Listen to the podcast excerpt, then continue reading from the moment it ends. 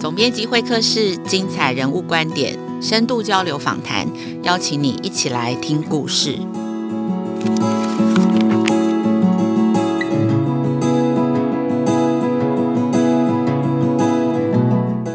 大家好，我是亲子天下总编辑陈雅慧。今天亲子天下的总编辑会客室在现场，我们邀请到的是清大的教务长焦传金教授。三月下旬哦，这个时间正是这个申请大学入学的这个开始的时间。现在进入大学的方式越来越多元了，其实很难用过去的经验来做判断。那焦老师他现在呃是教务长，但同时也是清大生命科学院的教授兼，然后老师是一位以推广科普为使命的科学家，他研究的领域是海洋生物，专长是乌贼跟视觉神经。在清大开的这个通识课《脑与心智》，居然有。多达一千三百多位学生抢修哦，那这样子的一位科学家教务长，今天要为我们介绍大学的改变，同时也会以一个呃资深大学教授的经验，要给父母跟老师一些建议哦。在这个一零八课纲的时代，升学跟考试都变化这么大的一个环境里头，高中生的学习到底该有什么样的新观念？国中小学生的家长又可以怎么样呃为孩子在做教养跟教育上的准备？那选择。学校又应该有什么样的思考？其实呃都很跟以前非常的不一样。那首先我们先呃请这个校长跟我们打个招呼。雅慧好，各位听众朋友大家好。那我们第一个问题就直接针对这个最近大家最关心的，就是大学申请的日子哦，就在这几天开始了。那最近其实呃这几年来看哦，应届高中生进入大学的管道，其实以呃总量来看，大概有差不多八成左右都是透过申请入学或是繁星呃这样子的方式进大学，就是跟我们这个时代就是联考时代。百分之百都是透过分数决定你进什么大学、什么科系，是完全不一样的。可不可以请老师先谈一下？呃，清大在招生跟选才的策略上，你您自己的观察，在这几年里头最重要的改变是什么？嗯，的确呢，在最近这几年呢，我们大部分的大学呢，大部分的招生呢，都会是以呃个人申请跟繁星为主。就像刚才雅慧讲的，呃。清华大学还没有到八成啊，我们大概繁星是十五 percent，然后呢，个人申请是六十 percent，所以加起来是七十五 percent，然后剩下大概有二十几 percent 是还是只考，就是考试入学，然后还有大概三 percent 是特殊选才十岁计划的这些学生这样子，所以呃，现在入学管道的确是越来越多元了。那这几年呢，其实呃，清大一直在推的就是多元入学的一些不同的方案，包含了我们最早的大家可能听过繁星，也是从清华开始的。然后之后，在弱势生的旭日计划，还有一些。不一样的一些学生的特殊选材，还有呃，后来我们最近还有在做跟国防部合作的国防精英啊，等等，都是一些很特殊的一些选材的方式。那我们其实清华大学在呃过去这几年努力推动的是从这个学系招生到校招生。那这个呃基本上的概念呢，呃，跟我们待会可能要谈到的老师怎么样去做这个所谓的书面审查、个人面试啊等等，都有一些关联性。也就是说，在呃过去这几年呢。我们呃在学校里面呢，有所谓的校的呃招生策略中心，那我们在。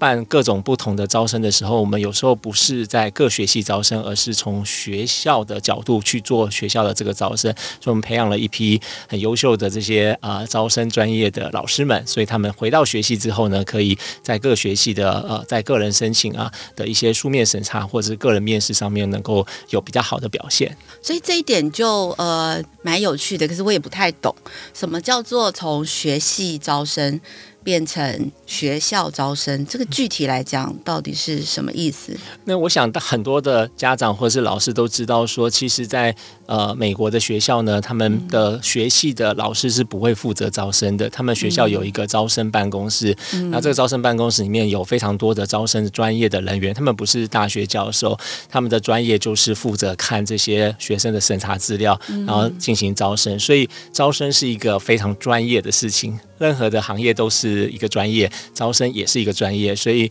大学的教授呢，也许他们在研究、教学、服务方面都有很杰出的表现，但是招生是一个专业，也许并不完全适合。但是在台湾这样的一个环境下，其实没办法真的让多数的学生跟家长呃完全的相信是由一群招生专业的工作人员来决定一个孩子能不能进入某一所大学。所以在台湾，我们还是主要以老师为啊、呃、这个招生的审查委员。但是呢，我们很希望能够呃模仿或者是效法。呃，美国大学的这个招生的策略的办公室呢，是有一批老师呢是进行校招生，所以我们在刚才讲的，像是呃。负责弱势的这个旭日计划，或者是呃特殊选材呢，我们的老师是来自各个学院的老师，然后在我们招生策略中心里面呢，我们有一些特别的训练跟工作坊，让他们有这些好的这些审查的经验。那这些老师呢，他还是会回到各个学系担任各个学系的个人申请的审查，那有点像是种子教师的培训。那当他们回到了各系之后呢，在各个系里面呢，就可以把招生的这个理念呢带回去。所以，我们是从校校招生呢，来推广到系的招生。OK，所以我记得我看过一篇报道，去年底的，就是有提到清大的这个招生策略中心，就是已经人资化，就是跟企业都会有一个人资部门专门在做这个人才的招募，嗯、所以是这个意思吗？没有错，因为其实对一个大学来讲呢，最重要的主体就是学生啊，当然有老师，学生跟老师共成。嗯、那对于一个大学来讲呢，最重要的应该就是。选材跟育才，选材就是招生，育才就是啊、呃、教育啊、上课啊、研究啊等等这一方面。那所以对于一个公司来讲呢，它最重要的呢，就是要有好的人，这个公司才会。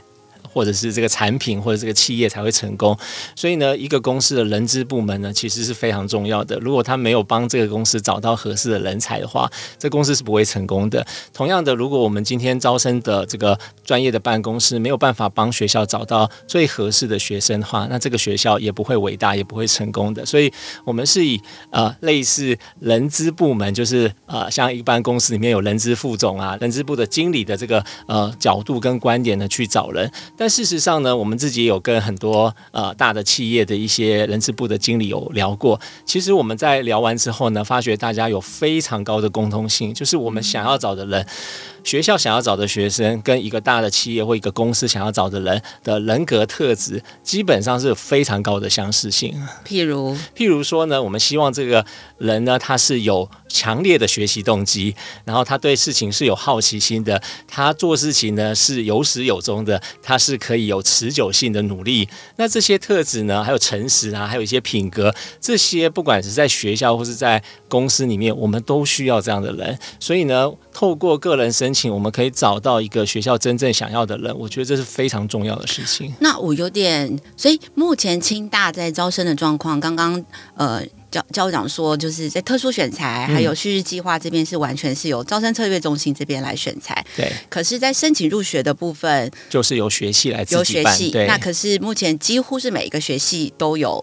招生办公室的训练过的专业的人才，是这样子的。所以清大花了多少？多久时间做这样的准备？因为这应该不是一两年做得到。我们差不多花了六七年的时间。我们从这个二零一四年的时候，我们就成立招生专业化的办公室，然后到现在成立招生策略中心。那透过这个方式呢，其实我们已经培训了一百多位的这样的老师，占了我们学校八百多位老师的已经有十几、十几 percent、十三 percent 左右这样子。哦，那所以意思就是说，而且刚刚其实教务长也非常强调。其实你你们非常看重学生的品格的特质，嗯、或是个性的特质，对，所以反而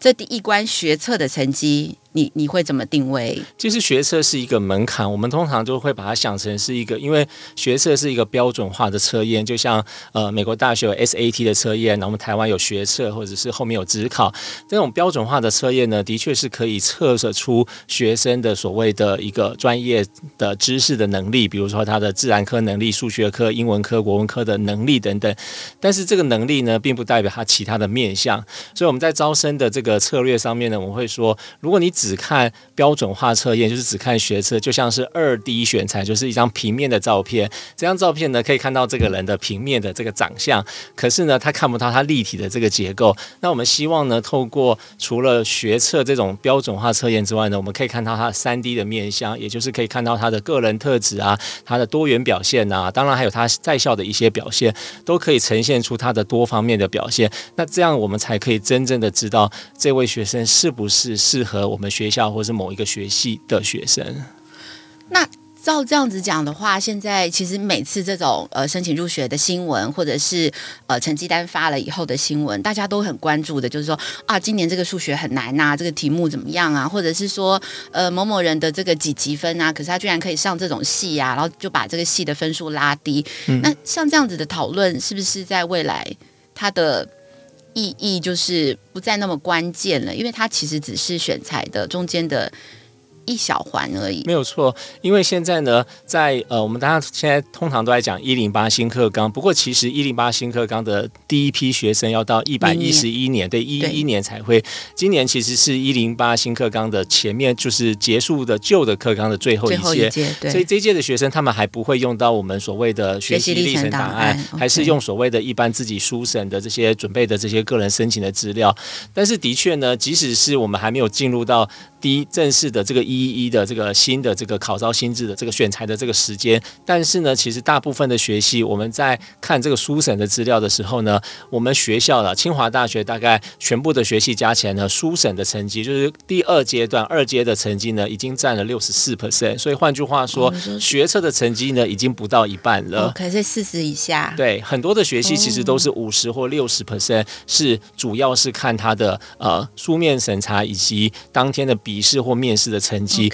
那学测呢？当然还是会占分。那有些是占二十 percent，有人占四十 percent，有人占五十 percent，但是基本上都在五十 percent 以下。不过它是一个门槛，就是你没有达到那边，你要连进去的机会也还是没有。对，没有错，这就是大家现在常常讲的，就是你拿到了学测的成绩单之后呢，你会去看你有六个志愿可以选择。那这六个志愿里面呢，你必须要看你自己的积分呢，是在这个你想要念的学系里面呢，它有所谓的这个检定，通过所谓的前标啊、顶标啊这些所。所谓的设的标，然后这个标完了之后呢，还有所谓的倍率，也就是所谓的三倍率、五倍率这种。那在这些讨讨论之下呢，基本上最后呢，因为有一些热门的科系，它势必有很多人要去申请。那呃，这个制度的设计呢，就希望不要让这个学系呢把所有人都全部吸过去，所以它有一个三倍率的这个门槛。又换句话说呢，就是如果这个学系要招三十位学生的话呢，它最多只会有九十位学生去面试，或者是进行所谓的二阶第二阶段的这个甄试。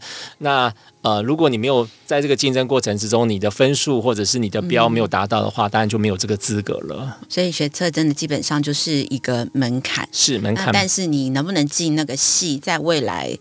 你你的态度跟你的高中做了什么事情，就会越来越关键。这样子，那我也蛮好奇的，就是说，呃，清大的老师做这样子的准备，我相信也是一个很不容易的学习。嗯，因为毕竟我们现在在当教授的，我想应该都是联考世代的，我们全部都是靠分数，然后。考多少分你才能选什么系嘛？你的自由就来自于你分数的高低这样子。可是我我就记得，其实清大很早就曾经，呃，把斯坦福大学的这个招生策略中心的老师，就是全部请来清大上课啊。老师可不可以分享一下，您觉得就是说，老师做这样子的学习，在选材上面有一个这么大的改变。从我过去只挑分数最高的学生，到现在你必须要去看这个三 D。你你觉得这个最困难的，或者是说您觉得呃最大的不一样是什么？我觉得我们在呃二零一四年的时候，我们请这个斯坦福大学的招生。办公室的这个办公室的执行长，办公室的主任 Rick Shaw 来我们学校三天的一个工作坊。那当时我还不是招生中心的主任，可是我也有参加其中的一场的这个工作坊。那在那天在那些的尝试当中呢，其实很多老师呢就会问史丹佛大学，史丹佛大学当然是我们心目中理想的这个顶尖大学，他们是怎么选材的？有的时候呢，你可能很难想象一位成绩非常好的学生，最后竟然没有被史丹佛大学选中，原因就是呢，因为他并没有展现出。史丹佛大学想要的学生特质。所以我们在场的很多老师当时是非常 shock，就是说这么好的学生，他 SAT 是满分诶，为什么史丹佛大学不收他？不是因为他的国籍，不是因为他的性别，不是因为什么，而是因为他没有办法展现出。从史丹佛大学的这个招生的这个办公室的主任的眼中呢，他看不出这个学生是具有我们刚才讲到这些很重要的人格特质，所以这些就告诉我们说，其实成绩并不是绝对的唯一的要件，成绩是一个门槛。如果你的成绩没有学生没有到达一定的程度，当然是不可能在第一阶通过。可是过了之后呢，你必须要展现出这些特质。那刚才雅慧问我的是说，如果大学教授要怎么去面对这样子的一个审查或者是招生的改变？其实我觉得确实是蛮困难的。我虽然觉得清华大学很多老师都支持这个方向，但是我想大家在面对这个转变的时候呢，还是有很多困难点。特别是因为你要看的资料非常的多，那你在这么短的时间呢，要消化吸收这么丰富的学生的资料，每个学生的资料呢，他都是花了非常多非常多的时间在准备。那要怎么样能够在很短的时间呢，能够呃了解这位学生适不适合，的确是需要有些经验。所以基本上我我们。在学校里面都会希望各个学系呢，不要。请老师呢，只是做一年或者是做一两次，希望他能够长期的投入。那也希望呢，学系能够建立一个好的制度，说让这些呢有经验的老师呢，能够让他的经验可以传承。嗯。那我们也知道说，也不能说所有的老所有的事情都由特定的几位老师来做，所以我们才会定定所谓的审查的尺规，也就是根据这些 guideline 或是一些尺规呢，今天就算是不同的老师来审查，他们的标准也是会一致的。这一点其实非常重要。要，也就是我们在做招生专业化的 SOP，因为如果说今天呢换了一个老师，他的标准就不一样的话呢，那大家就无所适从。比如说今年我的这种呃书审的资料跟我的个人经历是会上的，那明年就不会上。原因不是因为呃我的表现不好，而是因为我被审查到的老师不一样的话呢，那就很糟糕。所以呢，这个要有一定的一致性。所以在这个过程当中呢，我们当然也会要求每个学系呢要定定所谓的尺规，然后呢，我们。我还会请。在参加这些书审的老师、书面审查的老师，要做所谓的模拟书审，也就是在进入个人申请，我们四月份就要开始进行个人申请的这个之前呢，会拿去年的呃有通过的、没通过的正取、被取、不录取各两份出来，然后有六份，然后请大家视频一下，根据你的尺规，然后评出来的成绩是不是跟去年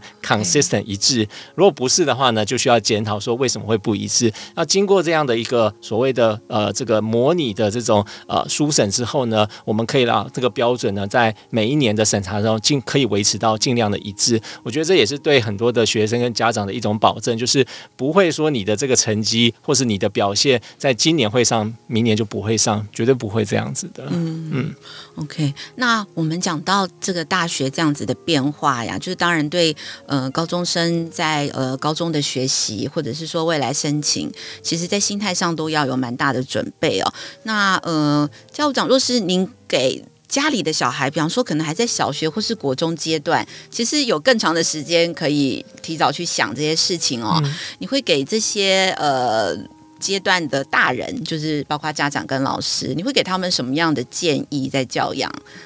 或者是在教育的协助上，我我会觉得要站在陪伴者的角色，不要有太多的主导，因为呃，我说实话，我现在当教务长之后，我在学校里面每年的期末呢，都会有学生来找我求情，比如说要。被双二一啦，要想办法让他 教务长去啊。对，因为因为双二一就是要被退学，在我们学校还是有二一退学的规定。那如果是这样的情况之下呢，只有教务长有这个权利可以让他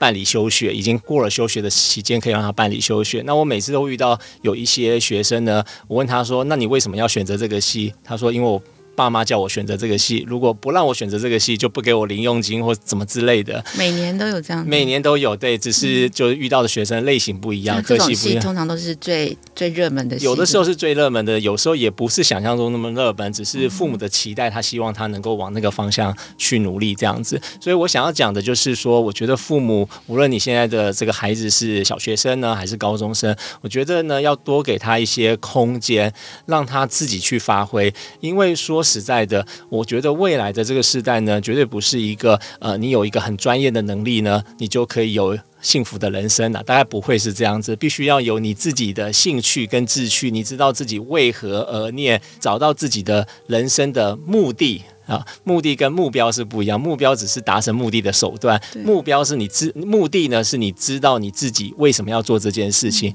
当如果孩子知道自己为什么要做这件事情的时候呢，他就会非常认真的，你不用去逼他，他就会去做，这样他才能走出他自己的一条路。所以我会觉得说，我们尽量站在鼓励跟陪伴的角色，那。兴趣是要探索的，不是你坐在家里就会有兴趣的。兴趣是可以让你呢，呃，借由探索而知道。但是你人生的志趣呢，是要坚持，是要持之以恒，要有恒毅力才能够找到的。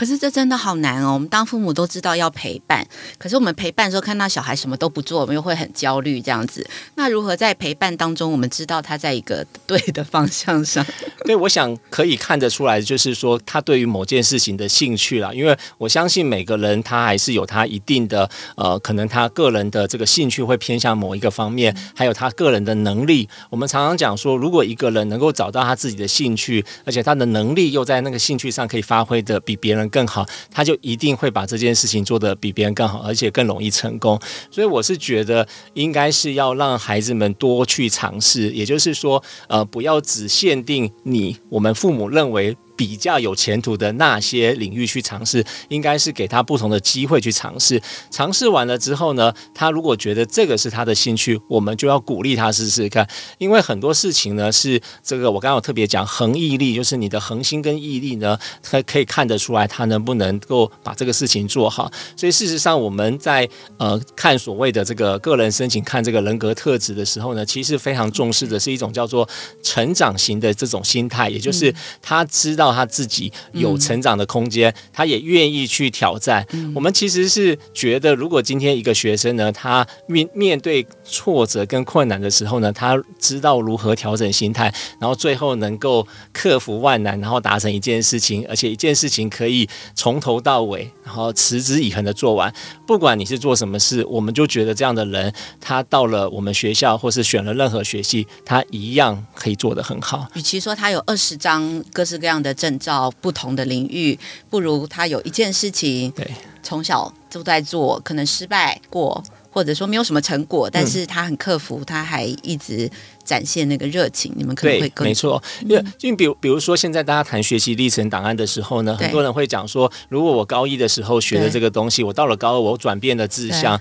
那是不是就表示我没有办法把这个成果呢拿出来，在我申请的时候使用？其实我觉得，真的大家都不用太介意说你要做的这些所谓的呃多元表现的这些成果呢，是一定要跟你的所属学系呢要有直接对应的关系。因为就像我刚刚讲的，我们要看的是你对于一件事情的一个投入的程度跟呃持持续啊坚持所做的这个时间跟程度，所以呢，如果你今天所做的事情呢是一个持续的，那就算是跟这个学习没有直接关系，我觉得这也是我们想要的。但是如果你真的有所谓的呃在高一升高二的时候呢，你转了一个方向，但是如果你可以很清楚的告诉我们说你为什么转了这个方向，人生都是可以随时转方向的，但是转方向要有理由，那你不能说是因为父母叫我。转方向，或是我认为这个比较有前途，所以我就转了这个方向。那这个不是是一个很好的可以说服我们说你是一个有自己想法，而且知道自己在干什么的一个学生。所以，即使是你有转方向，但是如果你可以很清楚的反思说明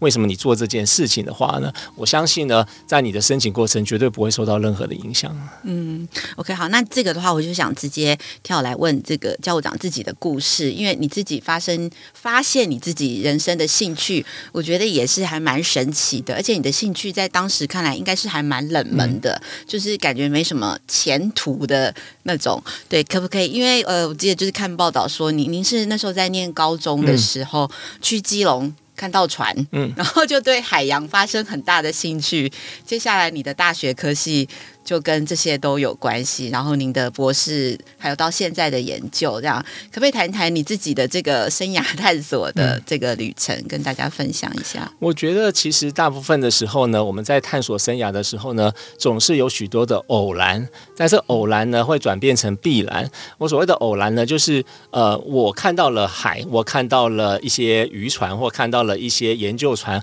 产生了兴趣，让我对大海产生了兴趣，这只是偶然。但是呢。要产生。接下来，嗯，看到我自己的这个呃经历的过程，其实是有很多的努力在背后的。也就是我当时确实是因为呢，我想要去学潜水啊，我所以我跑去了中山大学，那个地方是全国唯一有开设潜水课的这个学校。虽然我去的时候呢，就改成研究所才有，所以我还是没有学到。但后来我在念研究所的时候，我有学了，所以我最后还是有下。先回到高中，就是为什么高中那时候会去基隆，然后看到就参加一个科普的一个呃活动，然后这个学校。安排带我们去参观基隆的港的一个海工号渔船，这个渔船是去南极探险，然后采这个南极虾的这个船，当时有一个很大的新闻了。但但是呢，这个其实我觉得只是一个契机，真正的我是觉得就是我们在很多的接触过程之后，我们都会向往某些人，比如说当我小时候看到影片当中的研究海洋的人的，可以站在这个甲板上面看着美丽的夕阳，然后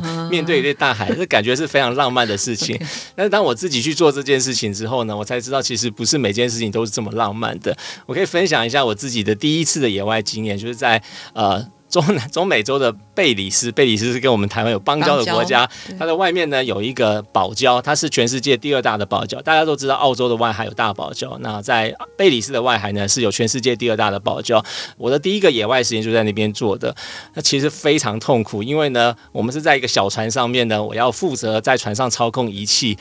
那船是一直在摇的，我就是一直在吐，一直在吐，但是我还是得把实验做完，所以并没有像各位想象的呢，就可以在美丽的小岛上面呢，就是很浪漫的做着 实验。其实实验是相当的辛苦，但是那个过程也是一个非常好的一个体验。所以我想讲的就是，我觉得兴趣是要先从探索开始，要有好奇心，你对自己或是对于你所观察的事物有好奇心，然后你要。勇敢的踏出第一步，离开舒适圈去做这件事情，但是最后成不成，其实真的就是你能不能持之以恒。如果你可以坚持，你就可以找到人生的志业。然后那个持之以恒，其实最重要的关键是来自你，来自于你自己内心发动的那个那个热情，这样子。嗯、所以其实。才一直提醒说，应该要让孩子自己来找到那个，而不是爸妈叫你做。对，孩子可以自己找到他的人生目标。对对，我也想谈一下，就是因为原本其实一月那时候，呃，我们我会去清大，然后跟教务长会有一个对谈啊，就是呃，对象会是呃高中的老师，嗯、然后清大邀集了几乎所有。这个学院的老师，然后会来对呃学院的教授们来对高中的老师做一个呃清华大学的一个完整的介绍哦。嗯、对，那那时候我收到这个邀约的时候，其实我也还蛮惊讶的，就是因为清大已经是呃非常好的大学，其实你们什么事都不做，应该最好的学生也都还会想要去念这个学校。就是为什么清大会想要呃花力气做这样子的一个事情？就是说。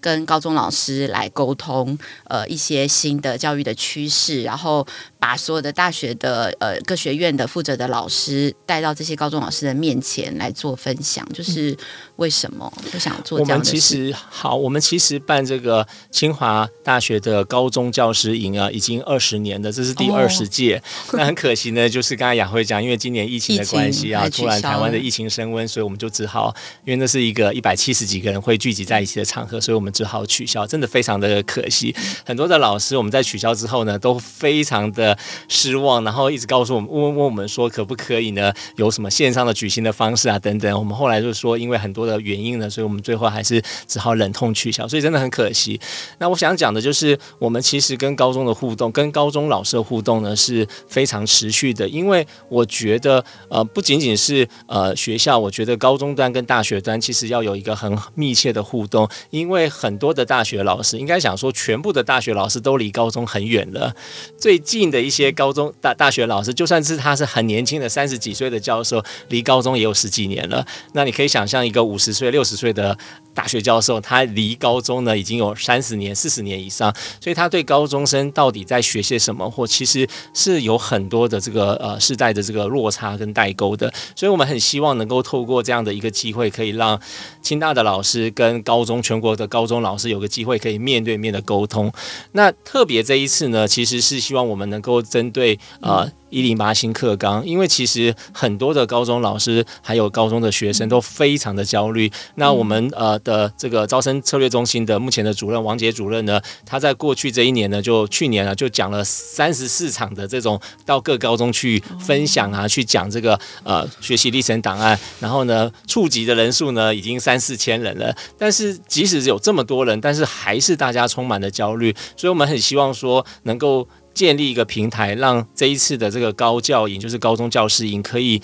让高中老师跟大学老师直接面对面的来讨论这一个所谓的呃学习历程档案。因为高中老师非常想要知道大学老师是如何看这些学习历程档案，那大学老师也很想知道这些高中老师是怎么教这一个一零八新课纲这个新时代的学生，因为。一零八新课纲新的学生呢，在一百一十一年，也就是很快的将来一年多之后，就会进到大学。我们大学准备好了吗？我们的大学的教育是不是真的能够为这些一零八新课纲第一个第一世代的第一批的学生呢做好准备？如果高中、国中、国小都已经开始在改变了，大学。更应该要开始改变，不然就来不及了。嗯，嗯，没错，对，所以这个，而且我也非常喜欢那个，嗯、呃，那个论坛他定的题目哦，嗯、因为他原本那个论坛定的那个呃主题叫做 “Building the Pathway to the Future Citizens”，嗯、其实就是要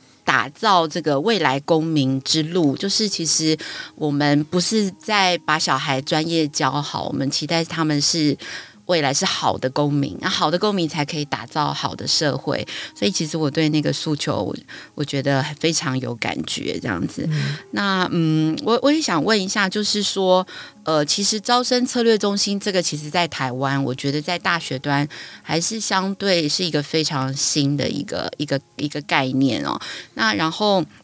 像呃台大的话，他们也是去年呃管校长上任之后，他才说，因为全世界都在抢人才，所以台大也很积极。那清大是走的比较早，那你们怎么看台大？就是在这样的招生的策略上，你们会觉得呃把台大当竞争对手吗？还是说你们觉得呃在这个选材上，你们自己怎么定位你们学校？然后或者是说你们会觉得家长跟呃，老师或是学生在选校上，我到底该怎么去判断学校的落点，或是选择适合自己的学校？嗯，其实我觉得学校不管是台大，不管是清大，不管是交大，我们讲的或成大这些所谓的顶尖大学，其实我们很希望的是。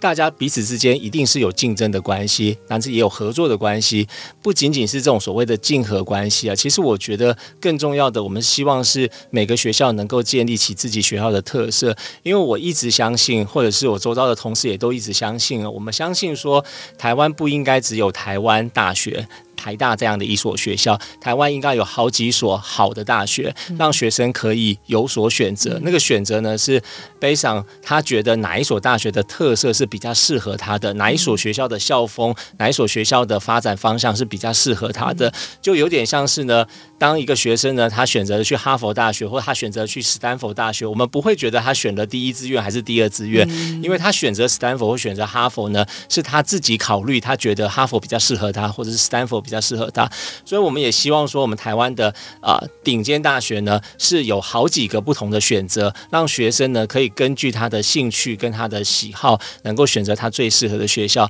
所以在招生的策略上面呢，我觉得每个学校其实都有自己的一套。那其实。管校长上来之后呢，上任之后呢，其实他非常的积极，我们确实是有感受到压力的，力这个不可否认。比如说我们在，良性的竞争，对，是一个良性竞争。比如说我们看去年管校长在各个高中呢，从北到南呢，他都亲自去讲，光是光是这一点呢，我们就是倍感压力了。那因为我们知道说，如果连台大都这么动起来的话，其他学校更是应该积极。所以换句话说，我刚刚特别前面讲说，招生是一个专业，那我们的招生专业的这个招生策略办公室呢，其实我们有一群非常优秀的同仁，他们也是绞尽脑汁、发挥创意呢，嗯、来去把招生的工作做好。嗯、比如说呢，我们在很多的这个呃新闻的处理上面呢，我们会在招生的时时候呢，会特别的去做一些特定的新闻，然后让学生能够看到清华。比如我们今年呢，像我们现在在录 Podcast，我们清华大学呢，今年也要推出我们自己的招生策略中心的 Podcast，叫做 Knock Knock，就是纳可纳可清华，也是一个透过一个比较能够跟年轻人对话的平台，来把我们学校的一些想法跟理念来告诉学生。但是那个内容其实不是校系宣传，是就像我们今天的对话一样，是去跟老师们聊，然后了解这个老师他当初是怎么样，他的学习历程，他的求学历程，以及呢他为什么最后选择了这个学系。所以我们可以希望透过跟老师们之间的这种对话跟这种聊天的过程，让同学们知道说，其实每位大学教授他都有一段他自己的探索过程。那我们也希望这些学生可以用这些老师当做一个例子，然后能够找到自己人生的方向。对，其实好像这个去思考我是谁这件事情，变成现在很重要的议题。因为包括老师刚刚讲，你清大要去透过另外百分之五十以上的这个去找对的学生，其实你必须先想，我清大是什么样的学校，我要什么样的人才，你才有办法去去找说哪一种特质是我的。那过去你可能也不用去想我清大是什么，我就分数。是在什么 range，所以是非常不一样的。是没有错。事实上，我们大家前面讲说所谓的多元选才或是多元入学，其实这个多元的概念呢，我要特别澄清，并不是管道多元。我们现在已经有所谓的繁星、有各生、有职考，还有特殊选才，有一个四个四个不同的管道了。但是我们讲的多元，并不是管道多元，我们讲的多元是学生组成的多元。因为我们知道，一个学校里面呢，如果学生都是来自同质性的相同的高中的话，这个学生这个学校呢是不会伟大的。如果一个公司、一个学校里面的组成就是学生是来自于不同的社经背景、不同的地区、不同的生活背景、成长的文化不一样的话呢，那这些学生聚合在一起之后呢，他们会撞出各种不同的火花，这个学校呢才会多元，才会伟大。所以其实我们利用这种个人申请，或者是利用这种特殊选材的方式，我们都是希望能够找到一些不一样的学生，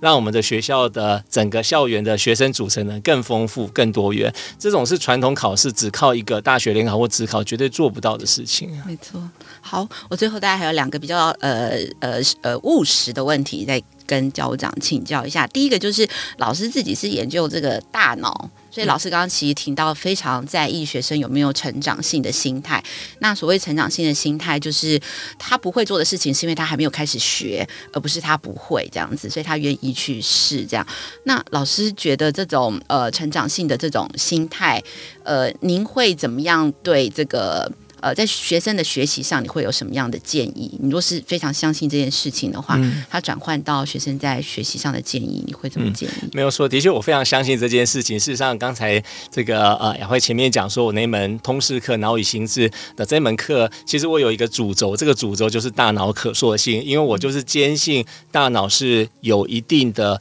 塑性，是可以改变的。如果我相信大脑可以改变，我就会愿意做很多事情去改变它。所以换过头来讲说。说所谓的学生的期许呢，就是他要能够接受挑战，因为呢，其实没有所谓的天才，所所有的专家呢，都是经历了许多失败之后呢，从挑战失败中学习而来的。只有在不断的练习、不断的挑战自己的过程当中呢，他才会行说他自己的专家的这条路。所以呢，我们希望看到的学生呢，是他能够接受挑战。所以我会呃给大家的建议就是，无论你是哪一个领域，或是你对哪一个学科有兴趣，你都应应该